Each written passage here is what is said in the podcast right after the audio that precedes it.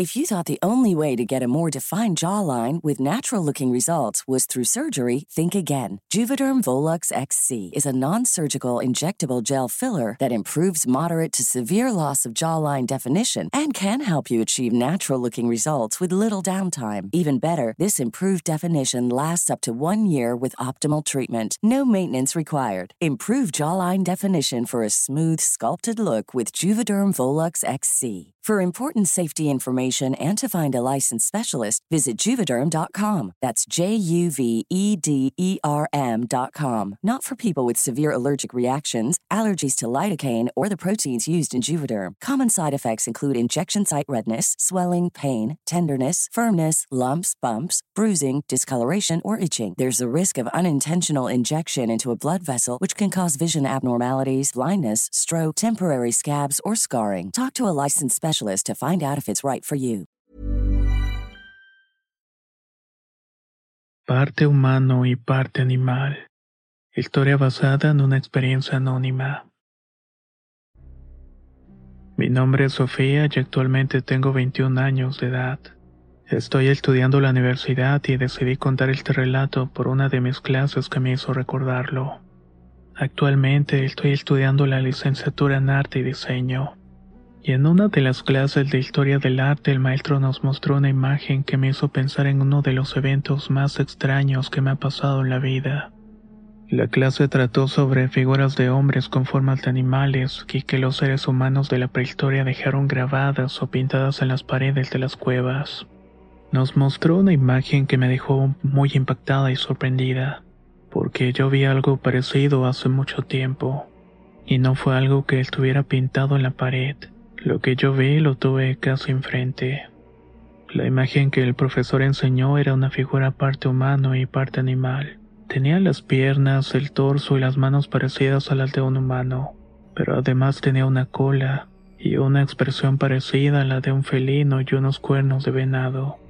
Nos dijo que la cueva en la cual estaba pintada esta figura se encontraba en Francia. Es conocida como la cueva de los tres hermanos y es famosa por esa criatura que representaron ahí, la cual es llamado el hechicero de Volp. En esa clase hablamos sobre la posibilidad de que aquella criatura fuera un hombre vestido con la piel de animal, ya que el chamanismo fue una de las primeras manifestaciones de espíritu religioso.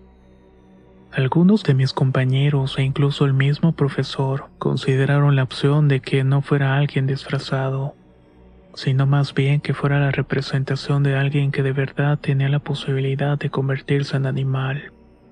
Muchos de mis compañeros contaron historias de personas conocidas de los pueblos de donde son, o incluso familiares que según contaban tenían la posibilidad de transformarse en animales. Yo quería contar mi experiencia con una de estas criaturas, pero la clase terminó y tuvimos que interrumpir el tema. Como no quise quedarme con las ganas de compartir esta experiencia, busqué un canal donde pudiera narrar esta historia, y así fue como los encontré a ustedes. Lo que voy a contar ocurrió cuando tenía unos 12 años. En el lugar donde crecí es común que los hombres salgan a cazar. Actualmente los permisos están mucho más regulados y no se les otorgan a cualquier persona. Pero antes no era así y quien tuviera un arma podía salir al monte a buscar presas como venados, algunas aves o animales como los armadillos. Cuando mi papá se iba de cacería me gustaba mucho acompañarlo. Como fui hija única no podía hacerlo con nadie más, y aunque a mi papá al principio no le gustaba, al final terminó por dejarme ir con él cada vez que iba. Como muchos salían a cazar a los alrededores, cada vez era necesario alejarse más para encontrar animales. Era necesario adentrarse más en el cerro para poder encontrar algo. En una de las ocasiones en las que fui con mi padre salimos muy temprano para poder adentrarnos más en el monte. Caminamos un rato recorriendo algunos caminos que no habíamos tomado antes. La entrada era algo estrecha y adentro se escuchaba que caía agua. Nos dio curiosidad y nos adentramos en ella. Cuando lo hicimos, lo primero que percibimos fue un olor muy fuerte y penetrante. Era olor a carne podrida o como algo que se estaba descomponiendo. Pensamos que seguramente era el refugio de algún animal. No sabíamos si estaba ahí dentro o no. Como estaba muy oscuro y no estábamos muy preparados porque no llevábamos lámparas con nosotros, Decidimos mejor salir de ahí. Continuamos por nuestro camino y de regreso nos topamos con aves que pudimos cazar, tales como torcasas y algunas palomas. Mi papá les disparó matándolas de un solo tiro. Nos sorprendió que no encontráramos presas más grandes como un venado. Mi padre me dijo que eso confirmaba que algún animal grande se metía a la cueva que encontramos, que seguramente se los había comido. Como ya era tarde, decidimos volver a la casa. Pasaron algunas semanas cuando empezó a correrse el rumor en el pueblo de que los animales de una comunidad vecina estaban empezando a desaparecer. Las vacas o los borregos se perdían con cierta frecuencia. Así que antes de que también a nosotros nos pasara lo mismo, se empezó a organizar una asamblea para hablar sobre el asunto. Estaban pensando cómo es que estaba ocurriendo esto y de qué manera podían solucionarlo. Al principio se decía que tal vez andaba suelto el animal. Nunca supe exactamente a qué le decían así o qué animal era. Algunos decían que era un tigre, un puma o un león, un animal que algún circo dejó libre para evitarse tener que mantenerlo. Mi mamá contaba que luego se hacían los dueños de los circos o los zoológicos. Soltaban a las fieras en lugares apartados de la ciudad y luego esos animales atacaban a las personas. Cuenta que ya antes había ocurrido algo así en que los animales desaparecían. En esa ocasión se había tratado de un montés que andaba suelto, pero lo habían encontrado y lo habían acabado de una vez por todas. Habían colocado unas trampas en algunos corrales y el animal no había tardado en caer. Pero eso que se contaba había ocurrido hacía mucho tiempo. Mi papá creía que después de lo que vimos en la cueva que no estaba seguro de que se tratara de lo mismo, que probablemente era algún animal que habían soltado. Como en la asamblea se comentó y como muchos habían imaginado, los pocos días empezaron a reportarse las primeras desapariciones de animales en el pueblo. Las ovejas, incluso gallinas o vacas de algunas personas comenzaron a perderse. Los hombres del pueblo se organizaron para poner trampas en los lugares en los que creían que el animal iba a andar, pero se daban cuenta de que al pasar la noche y al llegar al día siguiente no había nada. Las desapariciones del ganado se reportaban en otras partes del pueblo, casi del lado opuesto donde se habían colocado las trampas.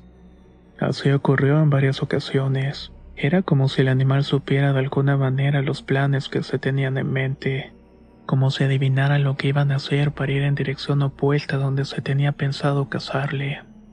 Como atraparle empezó a volverse tan complicado y no atinaban el lugar donde atacaría por las noches, se levantó una especie de toque de queda. Se pidió a las personas quedarse en su casa en cuanto oscureciera y se escuchaban algún grito, sonaran algo, prendieran fuego. De esta manera alguien podría llegar para ayudarles. Así fue durante algunas noches pero como si aquella criatura supiera que por todos lados había alguien esperándole. No atacó por varios días y tampoco se reportaron desapariciones. Hey, I'm Ryan Reynolds. Recently, I asked Mint Mobile's legal team if big wireless companies are allowed to raise prices due to inflation. They said yes. And then when I asked if raising prices technically violates those onerous two year contracts, they said, What the f are you talking about, you insane Hollywood ass? So to recap, we're cutting the price of Mint Unlimited from $30 a month to just $15 a month. Give it a try at mintmobile.com slash switch. $45 up front for three months plus taxes and fees. Promoting for new customers for limited time. Unlimited more than 40 gigabytes per month. Slows. Full terms at mintmobile.com. Burrow is a furniture company known for timeless design and thoughtful construction and free shipping. And that extends to their outdoor collection.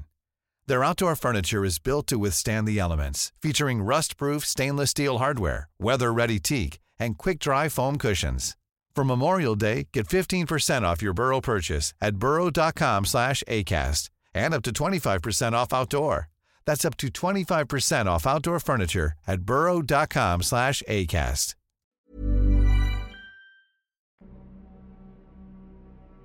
Aquello ya no era normal. Recuerdo una plática entre mi mamá y mi papá una noche.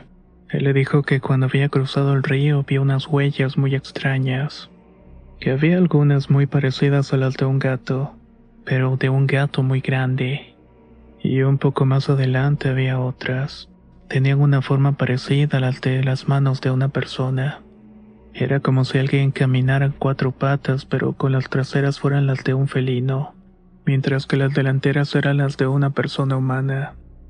Al ver esto, junto con lo que encontramos en la cueva y lo que había sucedido en el pueblo, mi papá estaba convencido de que aquello no era normal, de que no era cualquier criatura que andaba rondando. Decidió, sin que sepa hasta la fecha la razón, no contar nada a nadie más, pero nos dijo que tuviéramos cuidado, que no saliéramos solas y que tampoco anduviéramos tan tarde fuera de la casa. Las trampas dejaron de ser efectivas porque algunas de ellas se encontraban activas, pero nada o nadie parecía caer dentro de ellas. Todo aquel asunto me parecía muy intrigante, me daba miedo, pero también tenía ganas de saber más de conocer qué era lo que estaba pasando y ver aquella criatura. Yo observaba a mi padre que se mostraba preocupado y también pensativo. Una noche antes de dormir preparó el arma que se llevaba cuando nos íbamos de cacería. Arregló también su mochila poniendo varias cosas como para estar fuera de la casa la mayor parte del tiempo. Acomodó sus botas a la orilla de la casa y se fue a acostar. Yo sabía que todo eso quería decir que mañana iba a salir temprano, pero a diferencia de otras veces no me pidió que lo acompañara. Yo quería ir, y sin que se diera cuenta la mañana siguiente me desperté muy temprano, casi al mismo tiempo que él y antes de que saliera el sol. Lo fui siguiendo sin que notara mi presencia y reconocí el camino que estaba tomando. Era el mismo que llevaba a la cueva que habíamos visto la vez anterior. Cuando ya estuvimos cerca del lugar me fui acercando.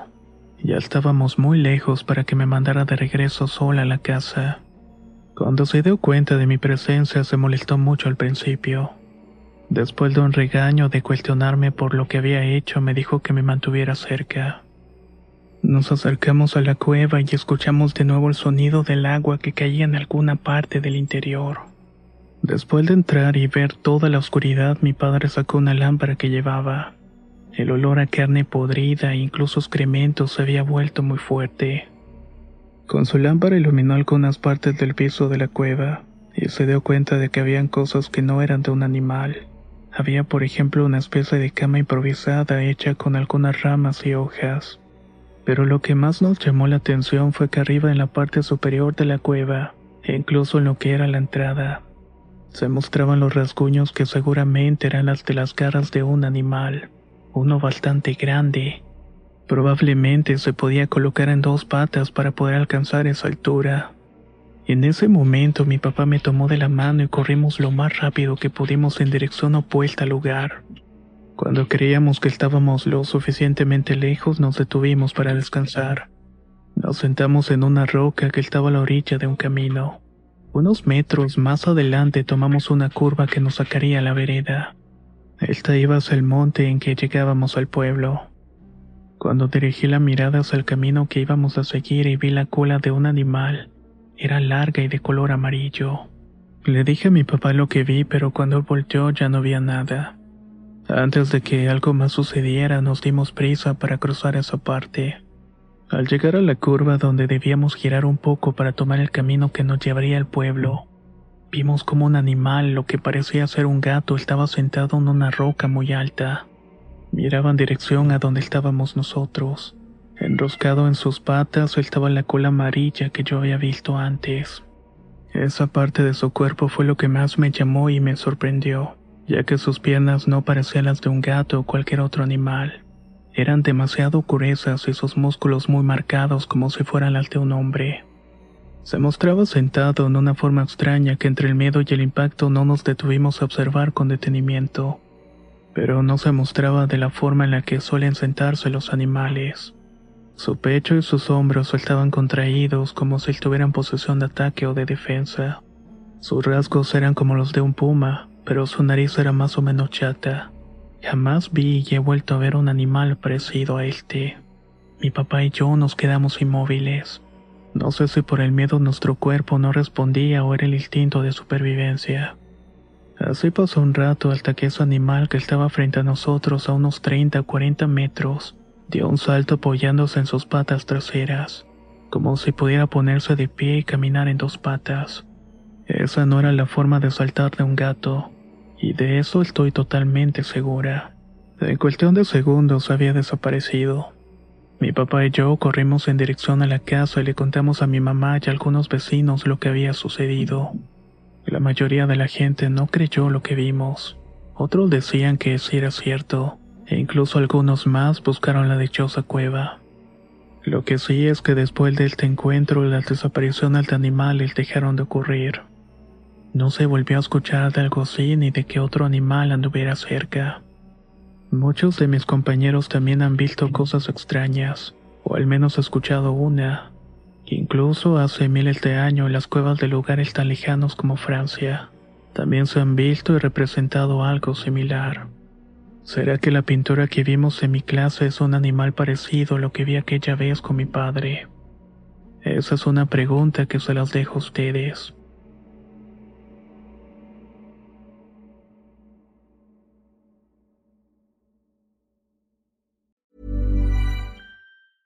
Selling a little or a lot?